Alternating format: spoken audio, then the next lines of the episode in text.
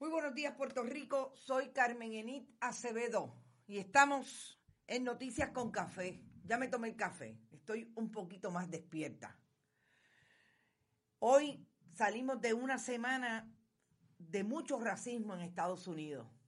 Vamos a hablar un poco de, como dice Carmen Mercado, hoy Estados Unidos amaneció sin democracia. En medio del asesinato de un hombre negro de 45 años en Minnesota, específicamente en Minneapolis, Minnesota. Estados Unidos se levanta en contra de lo que a todas luces vuelve a resurgir como el racismo que, como dice Will Smith, ha estado siempre ahí, lo que pasa es que ahora se filma. Vamos a hablar se escucha abajo, dice mi amiga. Eh, estoy a todo volumen, así que déjenme acercarme un poquito más. Es posible que que a veces yo me alejo. Vamos a ver cómo se escucha ahora. Carmen Mercado, Cintia Rosario, buenos días desde Florida. Cintia, no sabía que estabas en Florida. Ricardo Marrero está por ahí también. Un abrazo, Ricardo, maestro del Departamento de Educación, a todos los maestros y maestras que se fajan ahora sin mucha más eh, alternativa que hacerlo virtual, incluidos los maestros amigos de la Libre de Música. Vamos a ver cómo no se las inventan a partir de el invento del Departamento de Educación con la ex secretaria de Educación, Odette Piñeiro. Eso también fue balance de esta semana. Sacar que Odette Piñeiro pulula como los contratistas del Departamento de Educación y por lo menos se ha llevado 19 millones en contratos a partir de que Luis Fortuño la puso a guisar como ex secretaria y la administración de Alejandro García Padilla también parece que la dejó. Papo Doner, escuchas muy bien, qué bueno, me alegro mucho. Recuerden, hay veces que puede variar el asunto de lo que usted me escucha o me puede ver con su velocidad de Internet. Recuerde que casi todo el mundo comparte el Internet. Así es que mientras está todo el mundo ahí, a veces baja la capacidad de eh, manejarse la señal. Damaso Pérez, buenos días desde May West. Muy bien. Ricardo Marrero, gracias. Lizeth Morales Ferrer, los dentistas, bravo por ellos, por el trabajo que están haciendo. Y mi amiga Lizeth Morales también es una. Bueno, gente, como siempre, voy a empezar diciendo, compartan, compartan, compartan. Importante. Así como Anthony Fauci dice, pruebas, pruebas, pruebas. Carmen Enid dice, compartan, compartan, compartan. Importante que recuerden que estamos asegurando una prensa valiente y, e imparcial.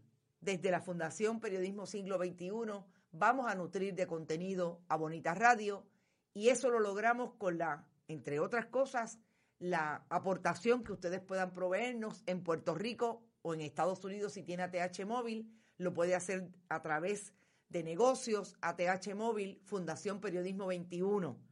Si no está en Puerto Rico y quiere donar por tarjeta, puede hacerlo a través de bonitasradio.net. Todavía ahí recibimos. Y además, recuerde, calle Juan B. Rodríguez, número 314, Urbanización Roosevelt, San Juan, Puerto Rico, 00918, un cheque, un giro postal, lo que le parezca, y pueda donar. Bueno, vamos a empezar por el tema del racismo. Yo creo que esta semana deja una huella eh, histórica, otra más en Estados Unidos con relación al racismo.